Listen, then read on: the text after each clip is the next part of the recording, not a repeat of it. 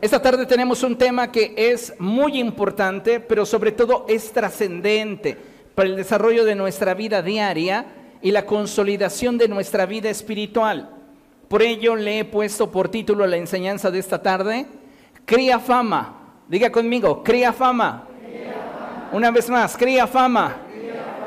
Y como dice el dicho popular, cría fama y échate a dormir, ¿verdad? Estoy seguro que todos hemos escuchado en algún momento este refrán.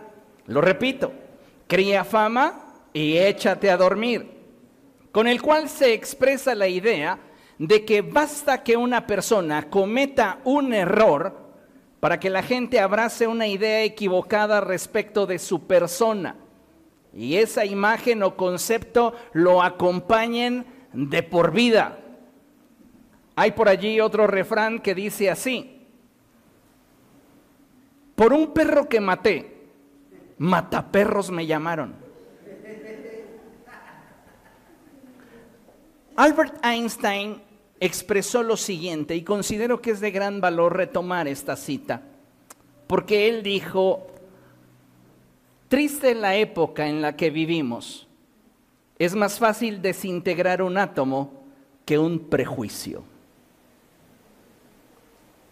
Y lamentablemente, muchos de nosotros estamos arrastrando prejuicios. Otros hemos sido víctimas de prejuicios.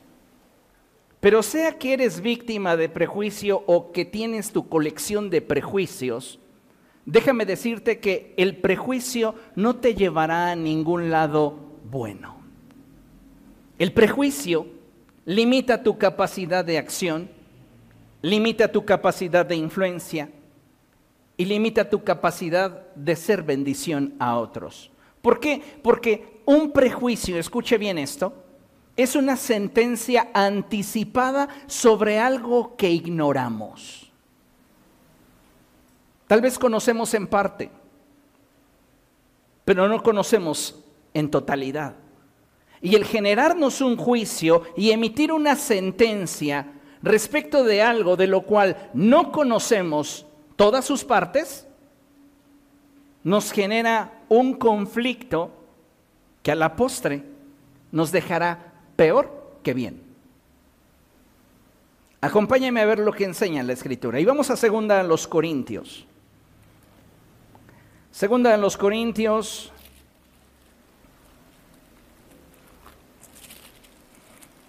Capítulo 6. A partir del verso 8.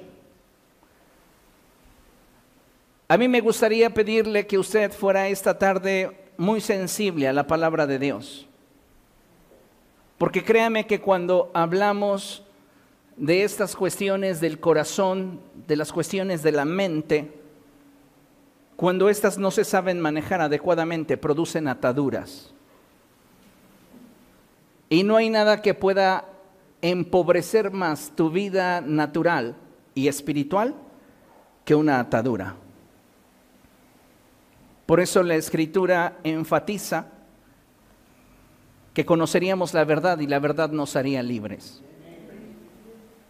Porque solamente a través de la verdad tú puedes romper con aquellas ataduras que muchas veces las circunstancias, las situaciones que enfrentamos vienen y establecen sobre nuestra vida. Pero vamos a ver un caso bíblico, segundo a los Corintios capítulo 6, a partir del verso 8.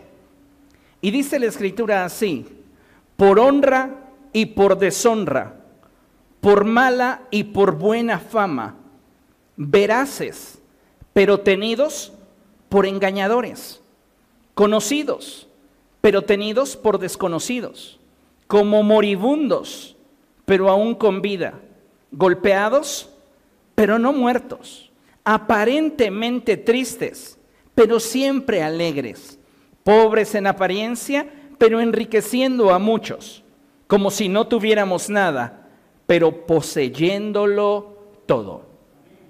Esto lo expresa uno de los hombres más trascendentes en la historia y en la edificación del cristianismo, quien, déjeme decirle, estuvo constantemente rodeado de gente que tenía prejuicios respecto de su persona. Y nada más y nada menos le estoy hablando de el apóstol Pablo.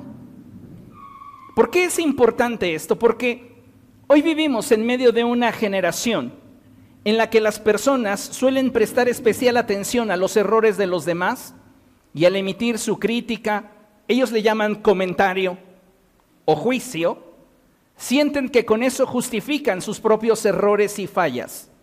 Lamentablemente, para muchos es, de acuerdo a lo que la palabra del Señor nos enseña, más fácil fijar su atención en la paja del ojo de su hermano que atender a la viga que está en su propio ojo. Cuando usted ha abrazado un prejuicio, usted está emitiendo un juicio sobre una actitud, sobre una forma de ser, sobre una conducta, sin en realidad conocer todo el, eh, todo el contexto que origina dicha conducta, dicha actitud, etc. Y sabe, para muchas personas hoy día es mucho más sencillo, mucho más fácil señalar los errores de las personas que les rodean que aceptar los propios. La gente quiere que el mundo en derredor cambie, pero no están dispuestos a cambiarse a sí mismos. Creo que todos, como seres humanos, hemos experimentado los estragos que nos provoca en nuestra vida una mala decisión. ¿Cuántos de ustedes no han tomado una mala decisión? Yo creo que todos hemos tomado malas decisiones. Y es que no todas nuestras malas decisiones deberían de ser consideradas como garrafales. Aún en las malas decisiones hay niveles. De hecho, muchas de las cosas que las personas pueden llegar a tener como una mala impresión de ti están sobrevaloradas. En pocas palabras, cuando alguien piensa mal acerca de ti, lo más seguro es que ese pensamiento esté equivocado, esté sustentado en una exageración. Pero es que yo lo vi con estos ojos que se han de comer los gusanos. ¿Y viste bien? Es que a mí me consta. A veces nos atrevemos a hacer declaraciones que si tuviéramos la capacidad de analizar todo lo que decimos, porque muchas veces hablamos sin analizar lo que estamos diciendo, hasta a nosotros mismos nos parecería una exageración lo que estamos diciendo. Y debemos tener claro esto, porque muchas de las expresiones que llegan a girar en torno a nuestra vida llegan a estar sobrevaloradas. Es decir, la mayoría de esas impresiones personales son imprecisas, están basadas en conjeturas y en la mayoría de las veces exageraciones. Sin embargo, es necesario que aprendamos a lidiar y manejar los prejuicios que muchas veces existen en torno a nuestra vida. Y si tú eres una persona prejuiciosa, permítele a Dios transformar tu manera de pensar, porque tus prejuicios no te van a llevar a ningún lugar bueno. Muchos de nosotros, lo he mencionado, hemos sufrido por causa del prejuicio de terceros. Pero ¿cuántos de nosotros estamos sintiendo prejuicios respecto de alguien más?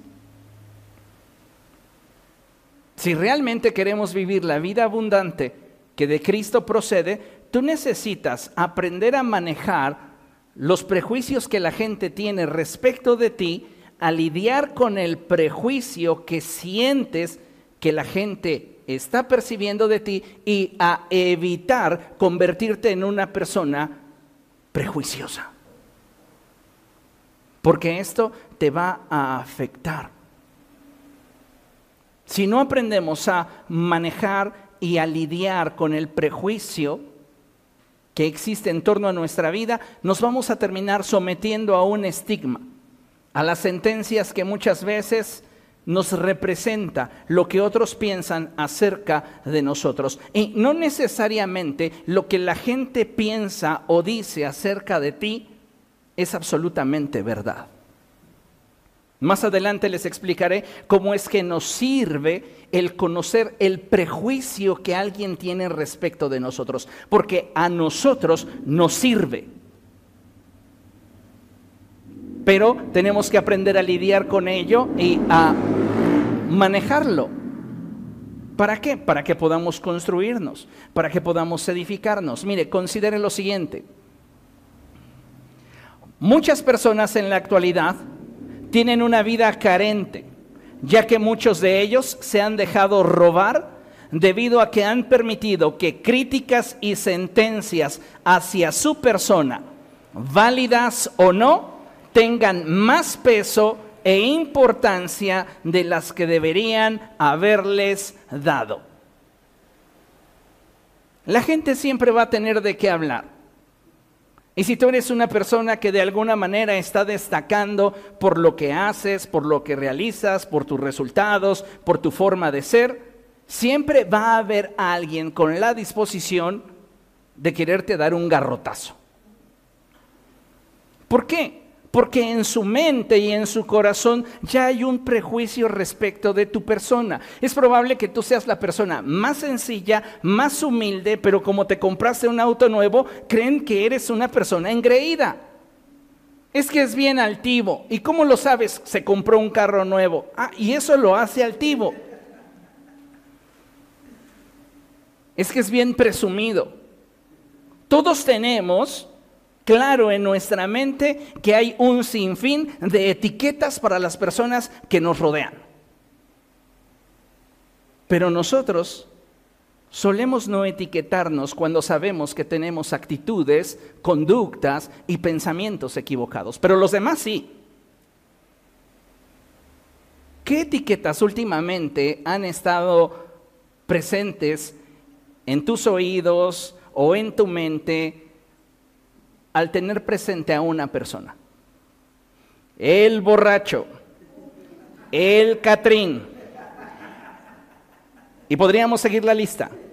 Etiquetas, que muchas de ellas tienen un sustento absurdo. ¿Y sabe qué es lo peor del prejuicio? Que cuando no aprendes a manejarlo, este pesa pesa demasiado sobre tu vida hasta que tomas la decisión de poder ser libre. ¿Por qué? Porque tú no puedes controlar lo que la gente piense o diga de ti. Ay, no, no, no, pero si dicen es por algo, ¿no? Donde el río suena.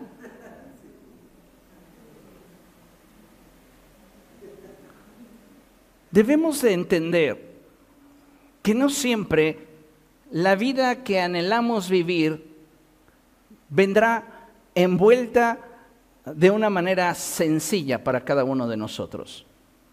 Muchos de nosotros vamos a tener que enfrentar circunstancias o situaciones que nos lleven al límite para entonces poder aprender a experimentar la libertad y el gozo que de Cristo procede. Pero sí es bien importante que en la medida que nosotros enfrentemos situaciones que nos roban, tomemos la decisión de no darles la importancia que a los ojos de quienes nos están atacando o señalando tiene. Porque la gente cuando emite un comentario respecto de tu persona, lo hace con toda la hazaña y con toda la intención de lastimarte. Y algunos se atreven a decir, es que tú eres así. Y generalmente las personas que expresan es que tú eres así se sienten con superpoderes. Pueden leer tu estado de ánimo, pueden leer tu mente, son capaces de percibir tus emociones. Y la realidad es que todo eso está fundamentado en conjeturas. Porque ni el diablo escuche, ni el diablo tiene la capacidad de leer su mente. ¿Cuántos de ustedes dicen, pero yo sí?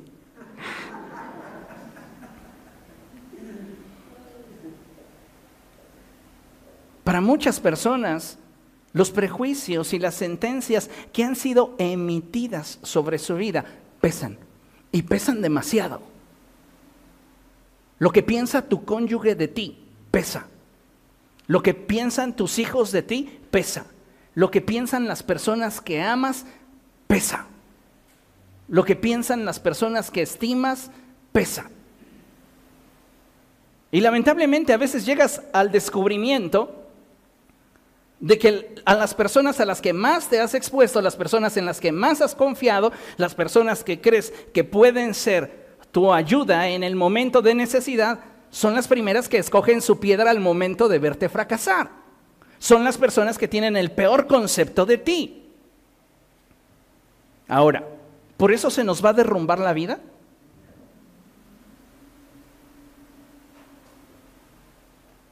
No es que no le dé importancia, no es que no me importe, pero es que necesitamos entender que no podemos vivir sosteniendo nuestra vida de lo que los demás piensan de nosotros, de lo que los demás dicen de nosotros.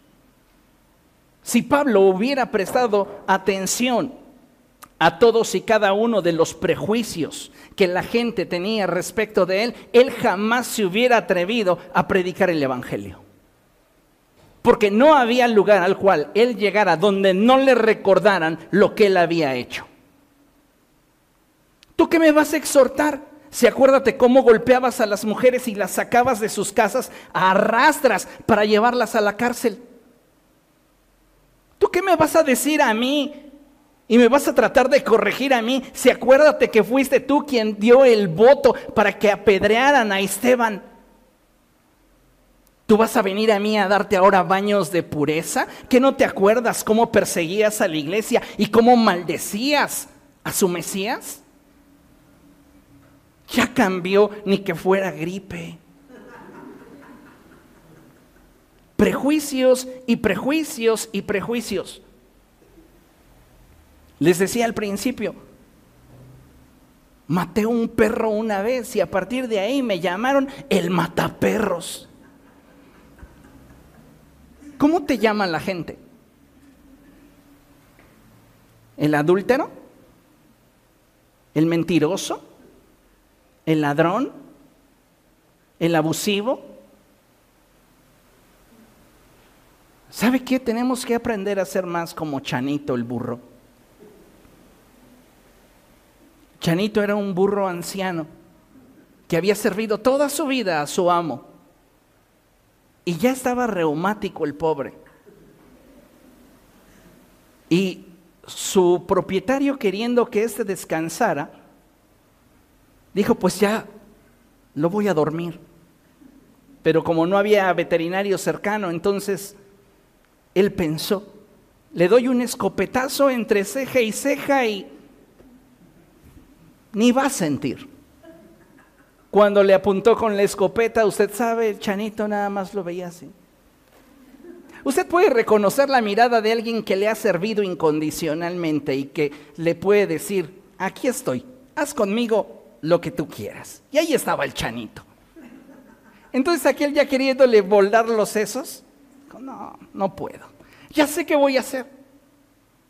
Voy a cavar un hoyo hondo voy a meter allí a Chanito y luego le voy a echar las paladas de tierra y lo voy a sepultar vivo.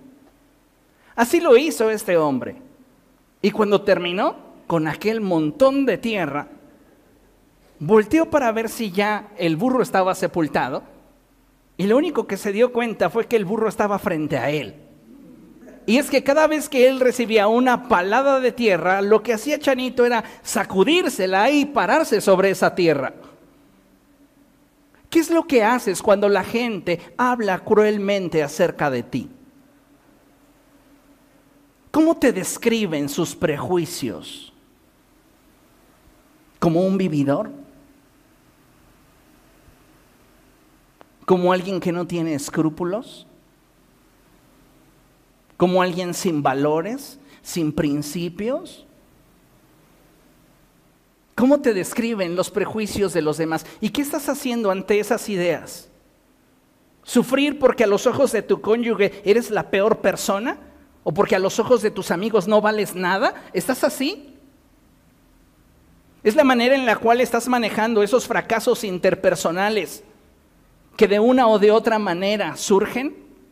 Es que mira, vivir en un ideal en el que todo es para siempre se contrapone incluso contra el fundamento escritural de la palabra de Dios. El cielo y la tierra pasarán, solo mis palabras no pasarán. Todo está sujeto a cambio en esta vida, menos lo que ha salido de la boca de Dios. Así que si hoy alguien te tiene en un altar, de esa misma altura te va a tirar cuando dejes de servirle a sus propósitos. ¿Y qué vamos a hacer? ¿Llorar? Es válido, pero no debes de permitir que la emoción gobierne sobre tu corazón. No somos robots. Duele el desprecio de las personas que son importantes para nosotros, sí. Pero tenemos, amados hermanos, que entender que si esas personas tienen espacio en su corazón para ideas equivocadas respecto de nosotros, es porque no nos han conocido lo suficiente.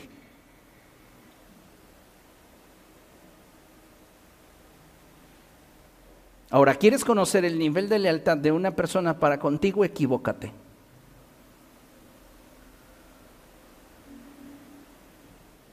Y una persona llena de prejuicios no es una persona que pueda ser leal a tu vida.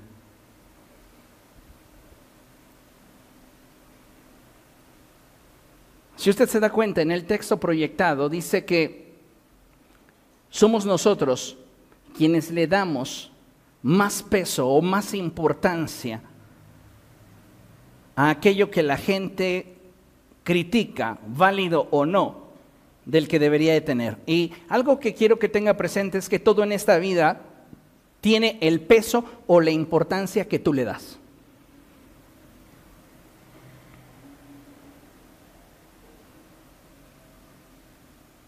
Es de sabios, escuche esto, no solo atender a lo que nos halaga o aquello que nos hace sentir bien.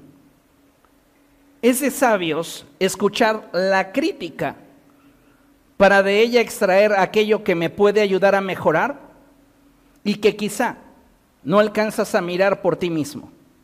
Sin embargo, si la crítica te daña, es porque tú le estás dando ese poder. Por eso es importante conocer el prejuicio que la gente tiene acerca de ti. ¿Y cómo lo voy a hacer? Yo no puedo llegar contigo y decirte, a ver, cuéntame qué prejuicios tienes acerca de mí. Porque la gente va a decirte ninguno si tú a mis ojos eres perfecto. Pero sus actitudes te lo gritarán. Y te darás cuenta cómo es que hay personas que coleccionan prejuicios. Hay personas que no son prejuiciosas, pero un alto porcentaje sí lo son. Y si usted es de ese alto porcentaje que tiende a generarse prejuicios, pídale al Espíritu Santo que cambie su manera de ser. Si usted no es una persona prejuiciosa, pero está experimentando el peso de los prejuicios de la gente en su derredor, esta enseñanza es para usted. Recordemos que quien acusa al creyente es el diablo. Así lo expresa la escritura. Satanás es el acusador de los hermanos.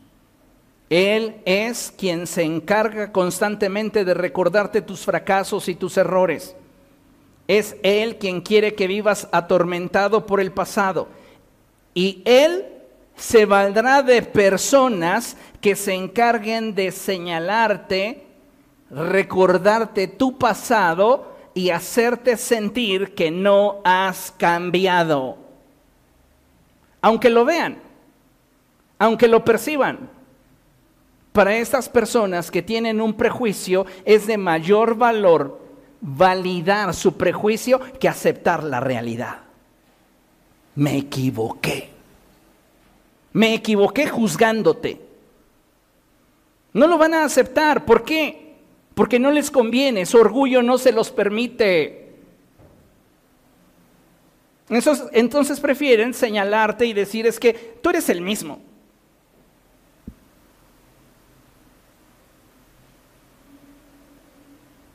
Hay quien te dirá que eres desde una basura hasta que eres inmerecedor de todo lo bueno que Dios tiene para ti.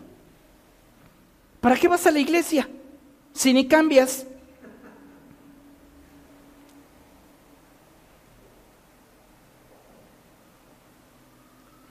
Muchas personas piensan que para ser buenos tienes que ser como ellos quieren que seas.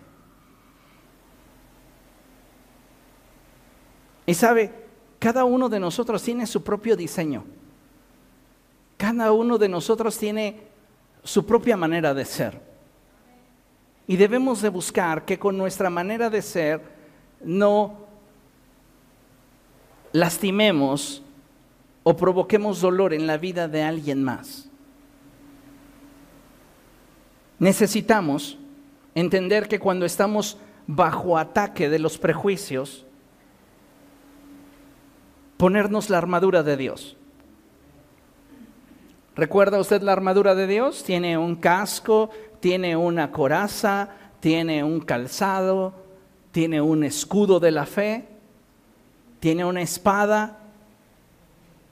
Todos estos elementos son importantes, incluso el cinturón. Pero considero que de los más valiosos podríamos mencionar el casco, y el escudo. Me encanta cuando Pablo expresa a los efesios que debemos de levantar el escudo de la fe. Y es que para la gente es probable que tú no hayas ni siquiera nacido de nuevo. Pero no puedes darle peso a sus expresiones si tu experiencia íntima te dice lo contrario. El problema de muchas personas en nuestra generación es que viven democráticamente. Es decir, de acuerdo a lo que la gente dice. Y si la mayoría dicen que yo soy una buena persona, entonces me siento como una buena persona. Y si la mayoría dicen que soy un asco de persona, entonces me siento un asco de persona. ¿Por qué le das tanto poder a lo que la gente dice de ti cuando muchas de sus expresiones las dicen ni siquiera estando conformes con ellos mismos?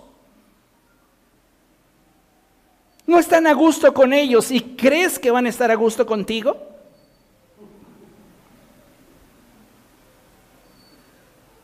¿Por qué darle demasiada importancia a un comentario? A mí me interesa conocer el corazón de esa persona que siente prejuicios hacia mí. ¿Para qué? Para que posiblemente en sus comentarios yo pueda extraer algo que no he visto. Pero no para abrazar su crítica. Voy a extraer de ella aquello que me pueda edificar, aquello que me pueda bendecir, aquello que me pueda ayudar. Pero lo que esa persona expresa respecto de mí no me define.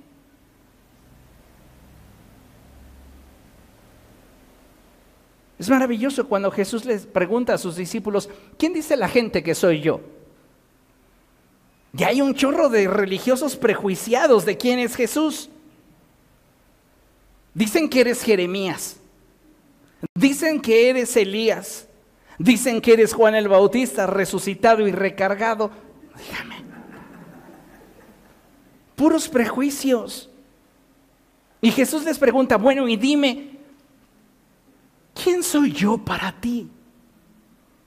Y entonces Pedro dice, tú eres el Cristo, el Hijo del Dios viviente. ¿Y qué le dice Jesús? Lo que has declarado no te lo ha revelado carne ni sangre, sino mi Padre que está en el cielo. Si alguien expresa algo de ti por causa de lo que a esa persona le parece que eres, no deberías darle tanto peso como a aquello que Dios está expresando respecto de tu persona. El problema cuando le damos demasiado peso a los comentarios de la gente es que estos comentarios comienzan a condicionar nuestra manera de vivir. Comienzan a generar un cauce por el cual comenzamos a transitar de forma inconsciente. ¿Y sabe por qué? Porque estamos validando la crítica. Se lo pongo de esta forma. Es que eres un flojo. Y otra persona dice, es que eres un flojo. Es que eres un flojo. Entonces yo comienzo a darle peso a esta crítica y mi forma de pensamiento comienza a moldarse a ello. Finalmente cedo ante la crítica y la acepto. Soy un flojo. ¿Y por qué no tiendes tu cama? Porque soy un flojo. ¿Por qué no barres tu habitación? Porque soy un flojo. Ahora, cámbiale eso a la sentencia que usted quiera. Desde ser un borracho, ser un mujeriego, ser un mentiroso, ser un ladrón, ser un embustero. Todos los prejuicios son rutas que la gente le propone a tu vida. Si tú le das peso, tomarás esa ruta. De forma inconsciente lo vas a abrazar. Los prejuicios son como aquella señora que grita en el río, no volteen acá, estoy desnuda.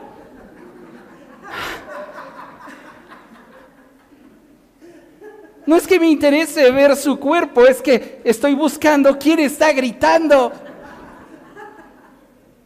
Y a veces con los prejuicios te avientan tanta suciedad que cuando no tienes claro quién eres, se genera en tu subconsciente e inconsciente una ruta alterna. Bueno, y si finalmente la gente a la que estimo piensa eso de mí, pues me aviento en el tobogán.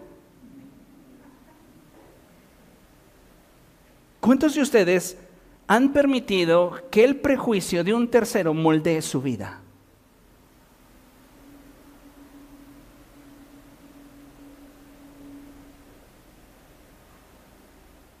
Fulanito es así.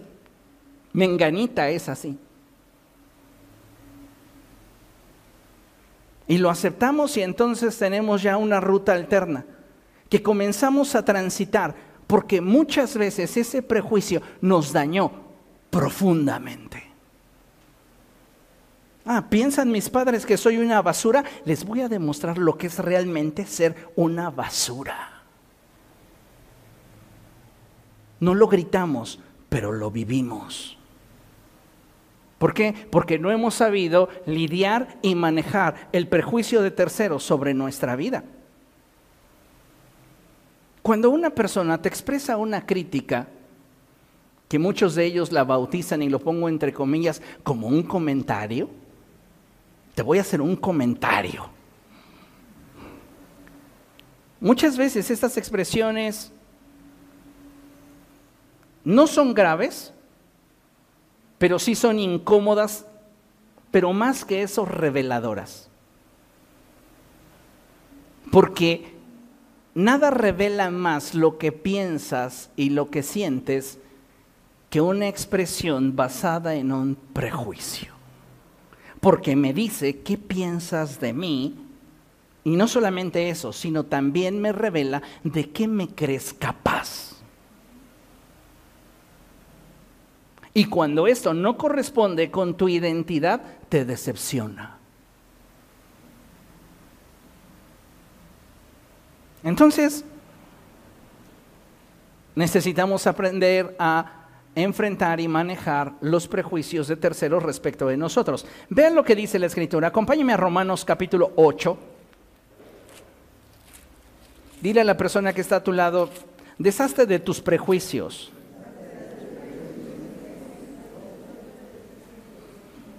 Y si te dice yo no tengo, felicítale. Gloria a Dios. Reitero, hay personas que no tienen prejuicios, no se hacen prejuicios de los demás. Esa es una cualidad que deberíamos de tener todos. pero que de forma personal en varias ocasiones les he mencionado que es una de las cualidades que rigen mi manera de ser y vivir, mayormente al ejercer un ministerio pastoral. Yo no podría pastorearle si yo me llenara de prejuicios cada vez que usted me habla de sus problemas personales. Romanos capítulo 8, verso 1, ¿lo tiene? Lo leemos juntos a la cuenta de tres, ¿le parece? Uno, dos, tres. Por lo tanto, ya no hay ninguna condenación para los que están unidos a Cristo Jesús. Quien está unido a Cristo Jesús, dice la palabra del Señor, que se hace uno con Él en espíritu. Entonces, si estamos unidos a Cristo Jesús, todo aquello que nosotros hayamos hecho, conscientes o inconscientes, ha sido clavado en la cruz del Calvario. Diga conmigo, yo no debo nada. Ahora como que realmente lo cree, yo no debo nada. Una vez más, yo no debo nada. Jesús se encargó, para aquellos que así lo creen, hasta del karma. Pero lo has de pagar ya fue a la cruz sobre de él. El problema es que no sabemos vivir en libertad. Porque la libertad que Cristo nos ha dado es una libertad completa, es una libertad absoluta. Dice la Escritura, por lo tanto, ya no hay ninguna condenación para los que están unidos a Cristo Jesús. Entonces, ¿qué valor deberíamos de darle a la crítica destructiva disfrazada de comentario respecto de aquellos que ni siquiera nos conocen bien, ni siquiera saben lo que sentimos, se imaginan lo que pensamos y sobre de ello crean su historia y piensan que su argumentación o conclusión es la correcta. ¿Qué hacemos? ¿Darle peso? ¿Darle más importancia que la que deberíamos de darle? Usted no puede vivir limitado por las ideas equivocadas o expresiones limitadas que otros pudieran tener acerca de usted. Brinca al verso 33, Romanos 8:33, dice la escritura de la siguiente manera. ¿Quién acusará a los que Dios ha escogido? Dios es el que justifica. ¿Quién condenará? Cristo Jesús es el que murió e incluso resucitó y está a la derecha de Dios e intercede por nosotros. No es María, es Jesús. ¿Quién intercede por nosotros? ¿Quién ruega por nosotros? Diga conmigo, no es María, es Jesús. ¿Por qué? Porque Jesús es nuestro sumo sacerdote y Él es quien intercede delante de Dios por nosotros. Ahora, la pregunta del apóstol es clara. ¿Quién te va a acusar y quién te puede condenar si Cristo se ha hecho cargo de lo que pudieras deber?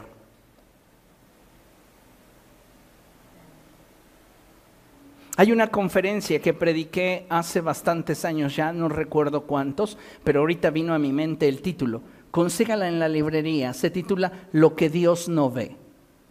O búsquela en YouTube, Lo que Dios no ve. Y se la sintetizo. En esa conferencia les digo que lo que Dios no ve es aquello que la sangre de Cristo ha cubierto. El día que estemos delante de Él y se presente en la megapantalla, esta fue tu vida, habrá partes en esa película en las que simplemente serán transiciones donde nada se vea, porque la sangre de Cristo lo cubrió. Ahora, ¿qué tan efectiva considera que es la sangre de Cristo? Si usted no tiene claridad en cuanto a la efectividad de la sangre de Cristo, usted titubeará cuando Satanás utilice a alguien para señalarle.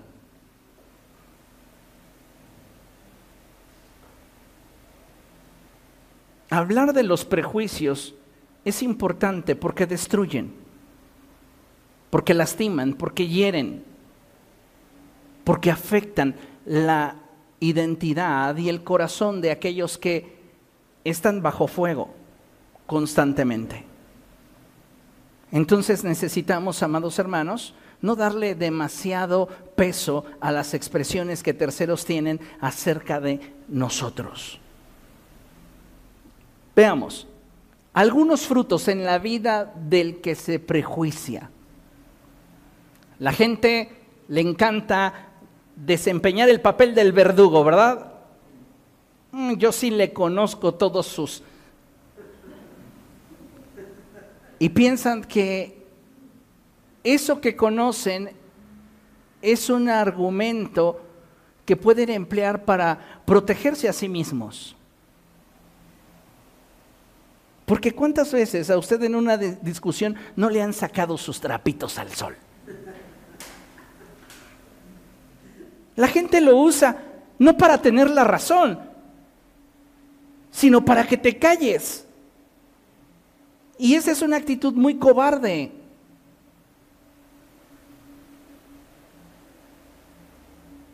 Entonces te voy a decir todo lo que tú has hecho para que tus argumentos ante mí pierdan validez, porque tú sabes que yo sé todo lo que has hecho.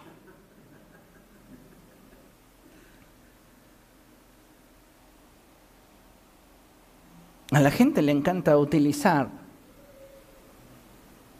material desagradable para hacer a un lado o evadir sus responsabilidades. Entonces, algunos frutos en la vida del que se prejuicia esa persona no es capaz de reconocer que esa actitud en su vida está mal. Si tú eres una persona que constantemente te estás prejuiciando de otros, difícilmente reconocerás que estás mal. ¿Por qué? Porque eres una persona que tiende a ser orgullosa. Una persona que se prejuicia tiene sus emociones en desorden. Hay inestabilidad en su vida.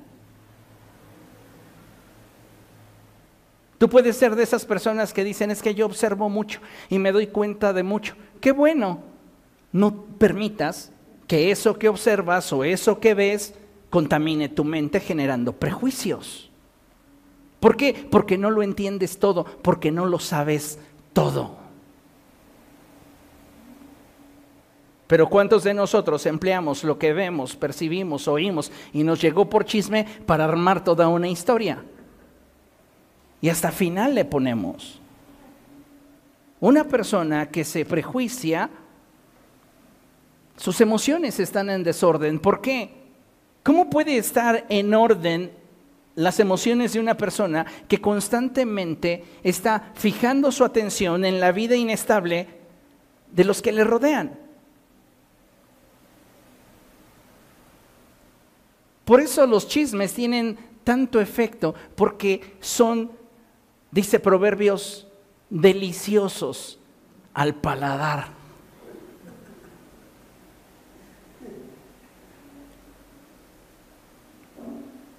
Si prestáramos más atención a lo que se expresa, nos daríamos cuenta que mucho de lo que se expresa no tiene validez.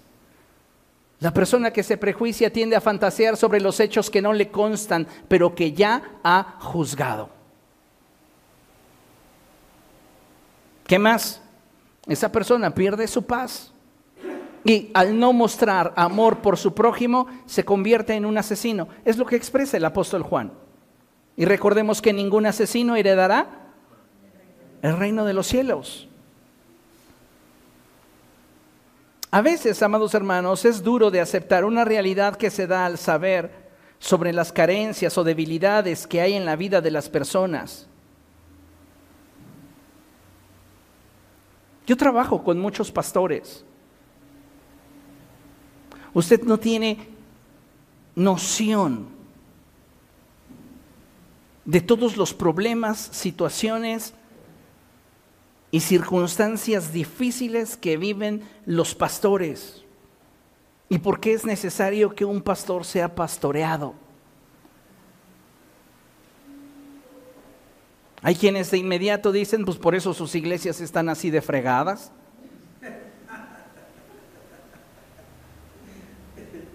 Cuando en realidad también hay siervos de Dios que tienen vidas impecables, excelentes, con devoción al Señor, con trabajo inagotable en la obra de Dios. y están lidiando con sus congregantes con situaciones complejas, pero es más fácil golpear al que se expone. ¿Sabe por qué una persona se prejuicia? Al descubrir el error en una persona. Porque esa persona tiende inconscientemente a sentirse moralmente superior a la persona que a sus ojos ha fallado. Por eso te prejuicias. Porque inconscientemente te crees superior, porque tú no lo harías. Pero tú qué sabes de las circunstancias que se vivieron y de las presiones que se experimentaron para tomar las decisiones que se tomaron.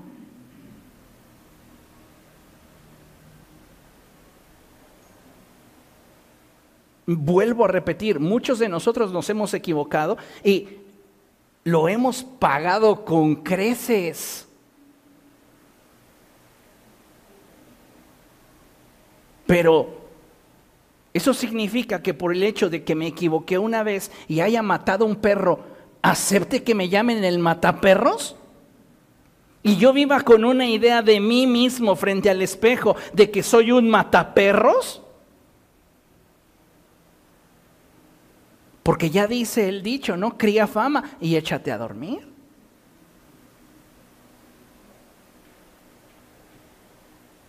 ¿Sabes por qué aceptamos esta clase de sentencias sobre la vida de aquellos que nos rodean?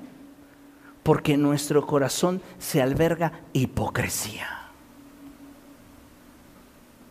Porque nos parecemos mucho a esos hombres que hallando a una mujer en el estado mismo, en el acto mismo de adulterio,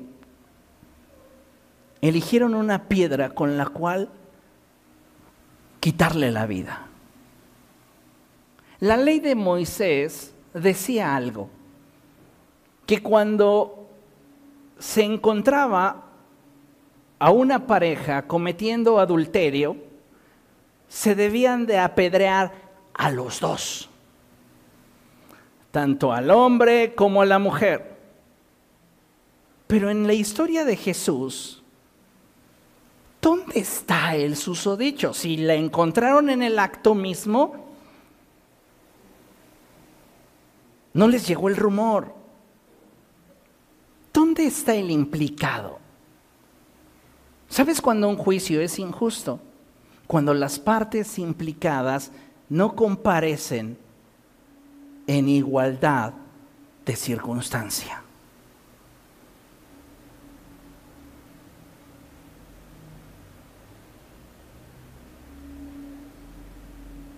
Ministerialmente estoy manejando un caso con un pastor muy delicado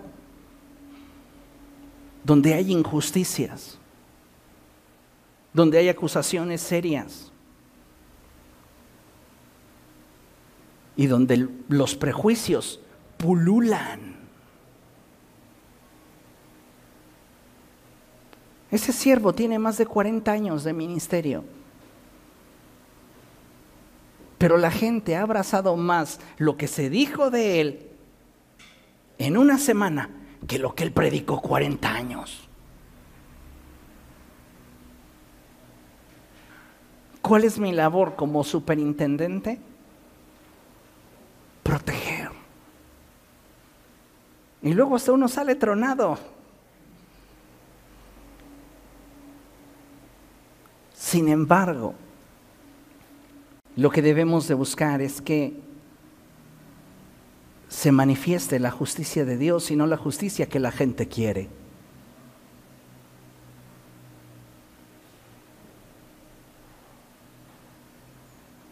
Cuando tú juzgas sin amor y sin un conocimiento total, completo, de lo que aconteció, estás prejuiciando tu vida y le estás sentenciando a vivir arrastrada y sujeta a una mentira. Para muchas personas los prejuicios les dejan ganancias. les convienen. Mayormente si la persona que está en el ojo del huracán me cae mal. ¿Pero es lo correcto? Vean lo que nos enseña la escritura, por favor. Romanos capítulo 2. Vamos a leer varias citas. Romanos capítulo 2, verso 1. Cuando usted lo tenga, diga gloria a Dios. Dice la palabra del Señor así. Por tanto, no tienes excusa tú, quien quiera que seas. Lea conmigo esa parte. Quien quiera que seas. Una vez más, quien quiera que seas.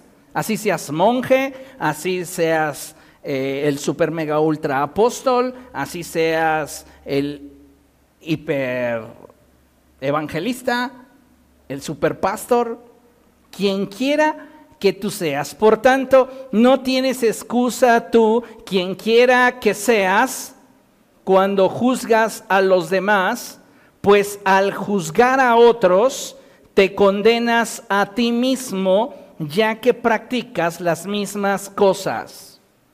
Jesús confronta a todos aquellos que ya eligieron su piedra para matar a la mujer que ha sido encontrada en el acto mismo de adulterio. Del hombre no sabemos nada. ¿Por qué? ¿Se ha puesto a pensar? ¿Por qué?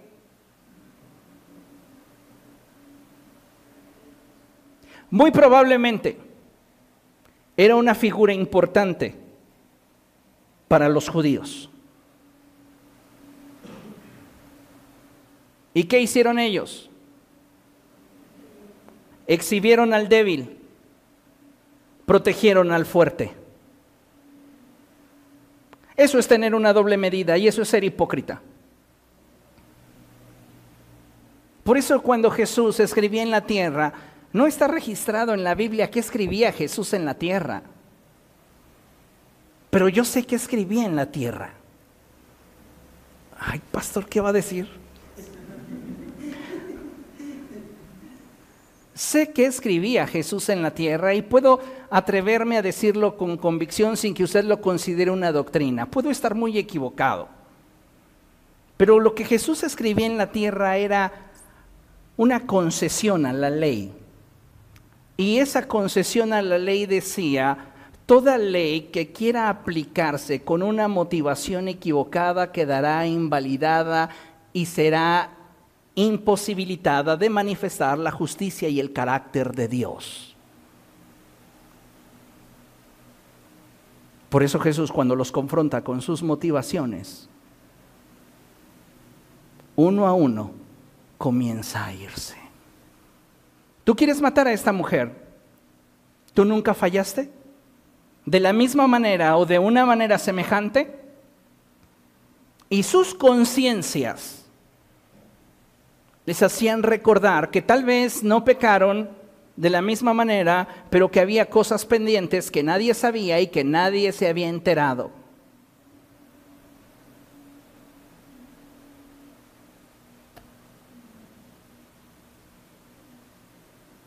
No deberíamos generarnos prejuicios de nadie, porque los prejuicios nos dicen indirectamente que nos sentimos moralmente superiores a los demás. Vean lo que dice Romanos capítulo 14, verso 4.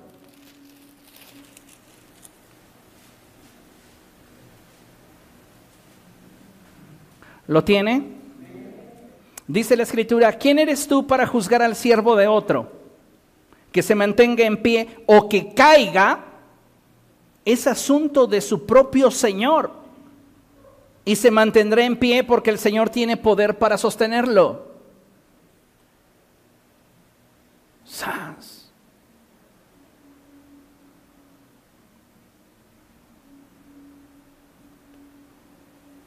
Muchas veces les he comentado, antes de ser pastor yo era un predicador.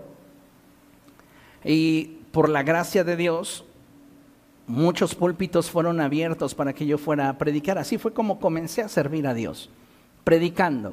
En muchas iglesias iba a predicar. Y era un predicador para nada semejante a mi yo de hoy. Hoy soy demasiado tierno, amoroso, comprensivo y, si usted quiere, empático. No, en esos tiempos yo era muy directo con las escrituras, muy, muy fuerte. No digo injusto porque no, siempre he predicado las escrituras, pero a veces la palabra de Dios nos hiere y yo le daba otro empujoncito nada más. Hoy trato de que la palabra de Dios le llegue a usted suavecita.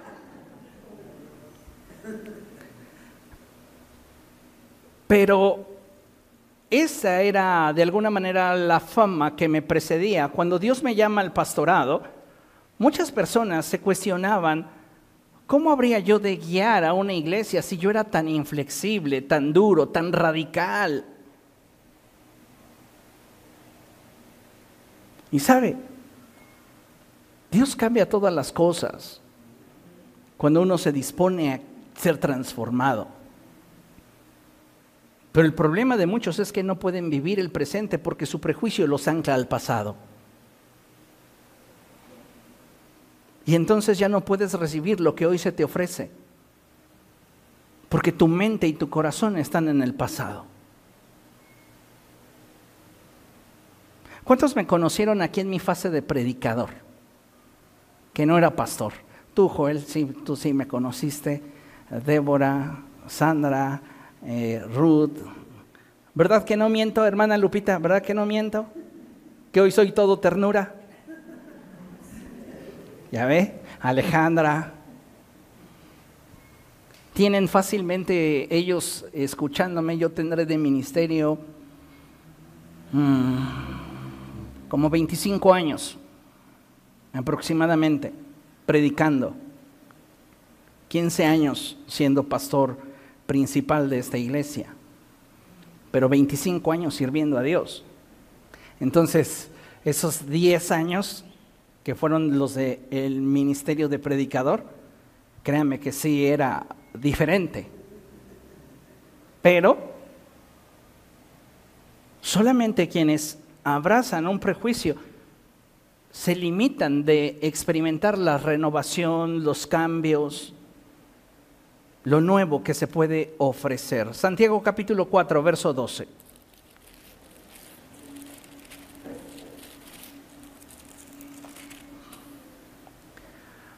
¿Lo tiene?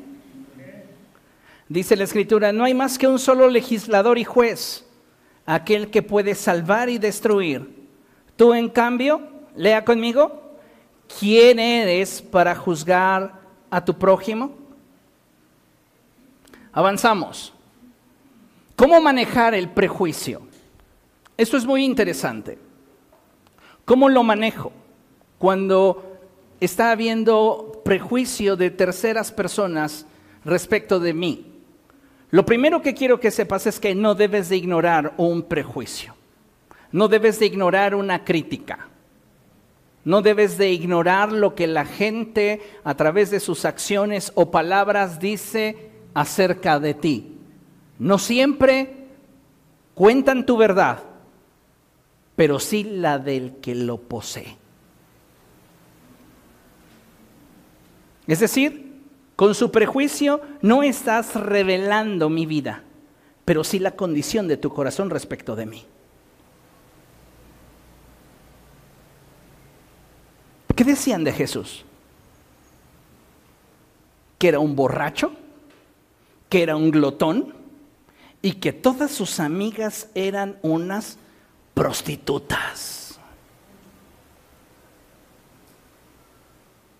Yo no decían eso de Jesús, está en la escritura. ¿Por qué lo decían? ¿Conocían toda la verdad? La gente se imaginaba que cada vez que ellos de alguna manera se sentaban a partir el pan y beber la copa, habían fiestas desordenadas. No conocían ni la verdad, no conocían el contexto, no sabían lo que realmente acontecía, pero la gente tenía un prejuicio respecto de Jesús y por eso decían que él era un borracho y que todos sus amigos eran de lo peor. Esa información le daba a Jesús la capacidad de descubrir en quién podía confiar y en quién no. No describían su historia pero esa información le servía para saber en quién se podía invertir y en quién no. ¿Cómo manejo el prejuicio? Tienes que bajar el nivel de lo que se piensa o se dice de ti. Esto es muy importante. No es que no le des la importancia, es que no quieres que te afecte.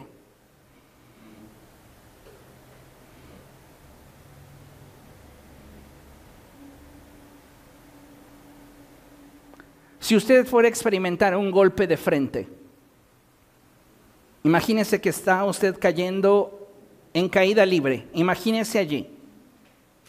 ¿Qué protegería? Inconscientemente, la mayoría de nosotros arriesgaríamos nuestro costado, nuestras costillas, nuestras extremidades para proteger nuestra cabeza. Cuando tú le das demasiada importancia a lo que la gente piensa o dice de ti, te vuelves reo de sus pensamientos, de sus críticas.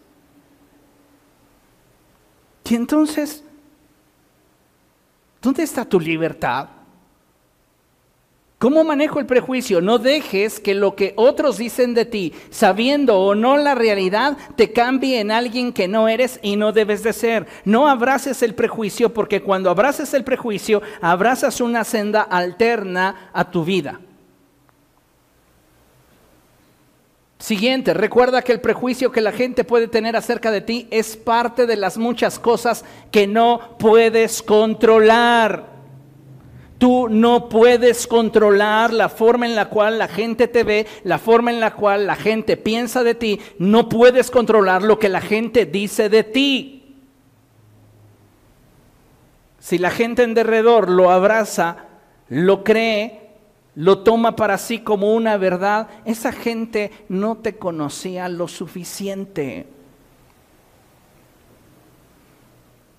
Ahora, si yo no puedo controlar un prejuicio, escuche, esto es muy valioso.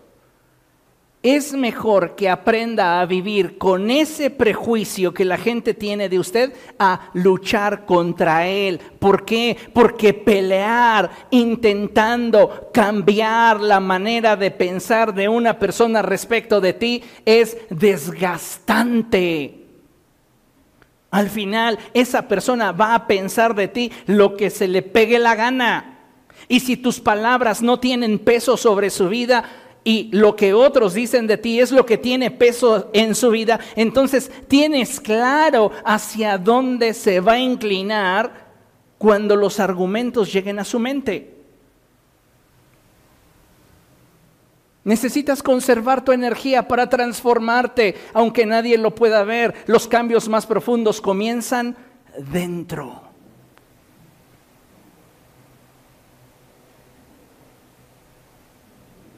No tienes por qué darle demasiado peso a lo que la gente pueda decir de ti, sabiendo o no tu realidad. Tú no puedes controlar lo que ellos hablan, lo que ellos dicen, lo que ellos piensan. Mejor enfócate en que si dentro de esos prejuicios hubiera algo de verdad y tú deseas cambiarlo, lo puedas cambiar. Para ti. No para darle gusto a la gente, porque no le vas a dar gusto a la gente. Por eso es que el siguiente punto tiene mucho que ver y es no trates de impresionar o cambiar la forma de quien sabes que te menosprecia.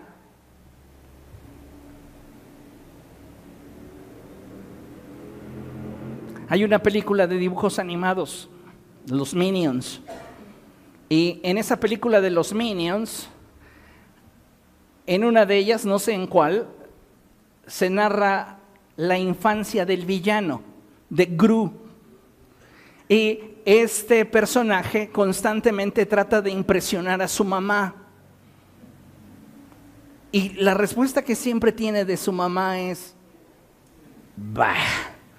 Él llega con lo mejor que tiene, trata de impresionarla, de ofrecerle lo mejor y lo único que hace su mamá es decirle, bah.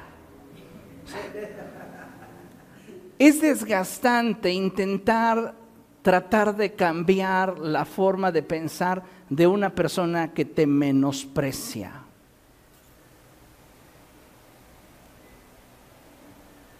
No, no pierdas en ello tu energía. Tienes que enfocarte en cambiar lo que sabes que debes cambiar y no lo hagas por nadie si primero no comprendes que es fundamental que lo hagas por ti. Siguiente. Ahora, ¿cómo lidio con el prejuicio de otros hacia mi persona? El primer punto fue cómo lo manejo. Ahora, ¿cómo lidio con ese prejuicio que genera presión sobre mi vida? Aquí te presento cinco alternativas. La primera es reconoce tus errores. Ni los magnifiques ni los minimices, porque el que seas objetivo en reconocer lo que en tu vida está mal será parte de tu solución. Siempre lo he dicho, hazte responsable de lo que sí hiciste pero no aceptes bajo ninguna circunstancia lo que no hiciste. Porque muchas veces simplemente porque ya se callen, aceptamos lo que ni siquiera hicimos. Y eso para la gente es una forma en la cual consideran que les das la razón. Entonces, Reconoce tus errores, ni los magnifiques, ni los minimices, es parte de la solución a tu vida. Tan simple como eso. Tú piensas eso de mí, voy a examinarlo. Y si en ello descubro que hay algo de verdad en tu prejuicio hacia mi persona, sin maximizarlo ni minimizarlo, me haré responsable de lo que sí hice y puedo reconocerlo frente a ti porque quiero hacerme responsable de mis actos. Entonces necesitas reconocer esto para poder darle solución a su vida. Si tú lo magnificas, el prejuicio que otros tienen acerca de ti, te va a aplastar. Si lo minimizas, nunca vas a crecer. Si eres una persona que dice, ay, a mí todo lo que digan de mí se me resbala, nunca vas a crecer yo soy así y así me voy a morir. No, no está bien.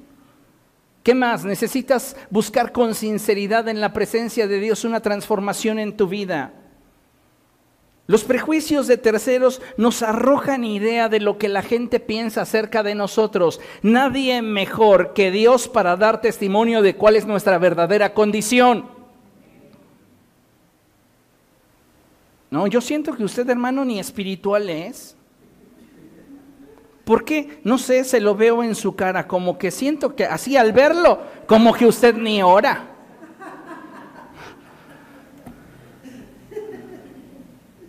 ¿Qué tiene usted, hermano? La noto triste, como que hoy no se conectó en la adoración. Ya tenemos esas ideas, o sea, ¿en qué rollo? Ya estamos debrayando acá en las cuestiones esotéricas.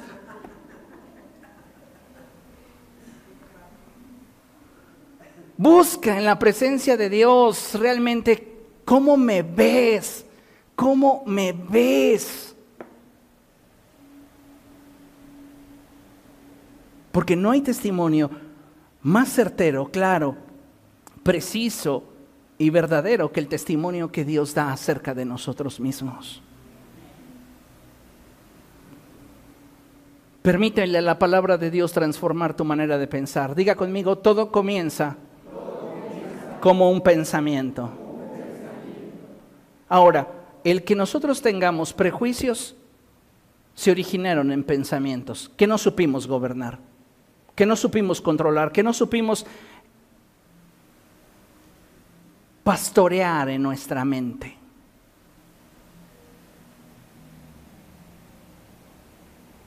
Y sabes, no es la mala conducta del que juzgas la que dio lugar a tu prejuicio fue tu falta de gobierno en tu propia mente lo que dio origen a tu prejuicio. Porque así como nada tiene peso o valor que el que nosotros le damos, tampoco nada tiene importancia como la que nosotros le damos.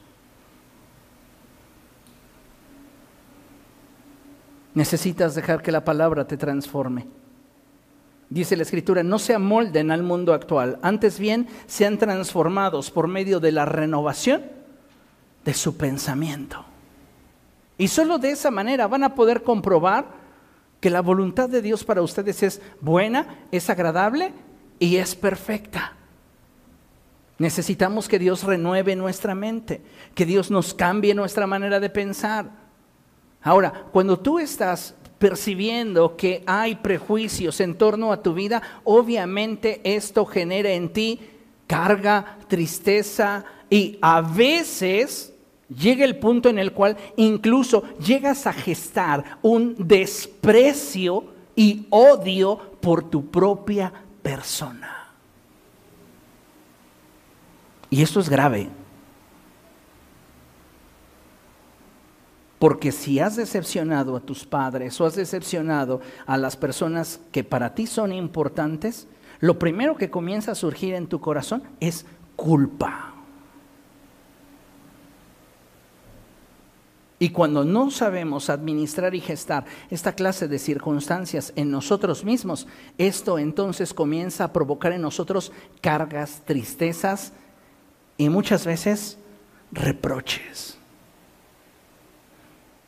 que van dirigidos en la misma sintonía y a veces en la intensidad agravada de lo que otros dijeron, pero como yo lo traduzco.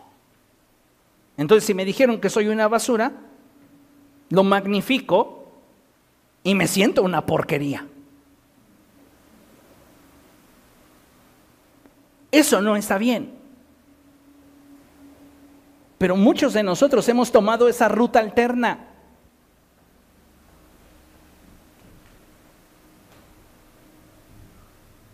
Entonces, ¿cómo lidio con el prejuicio que hay en, en torno a mi persona? La gente no va a dejar de hablar, tenlo claro, la gente no va a dejar de buscar la manera de generarte conflictos. Ah, entonces, ¿qué hago? Me acerco a Dios y dejo mis cargas, mis tristezas y aún lo que pudiera reprocharme a los pies del Señor en oración. Ahí es donde yo me debo descargar. ¿Por qué me voy a enojar con la persona que está prejuiciada de mí? Ese problema yo no lo puedo resolver porque yo no puedo cambiar tu sentir, yo no puedo cambiar tu manera de pensar. Si tú tienes un prejuicio conmigo, pues tú eres quien tienes un problema conmigo, pero yo no lo quiero tener contigo. Así que me enfoco en lo que a mí corresponde y lo que yo sí puedo controlar y cambiar. Y mi punto es que si yo quiero dejar de cargar con situaciones que han echado sobre de mí a causa de comentarios malintencionados y que estos han generado en mí tristeza y dolor y aún han generado en mi corazón un resentimiento hacia mi propia persona, lo que yo debo hacer es despojarme de ello y ponerlo a los pies del Señor en oración. Usted no tiene idea de cuántas personas tienen un autoconcepto terrible de sí mismos por causa de las críticas que se han hecho en torno a su persona.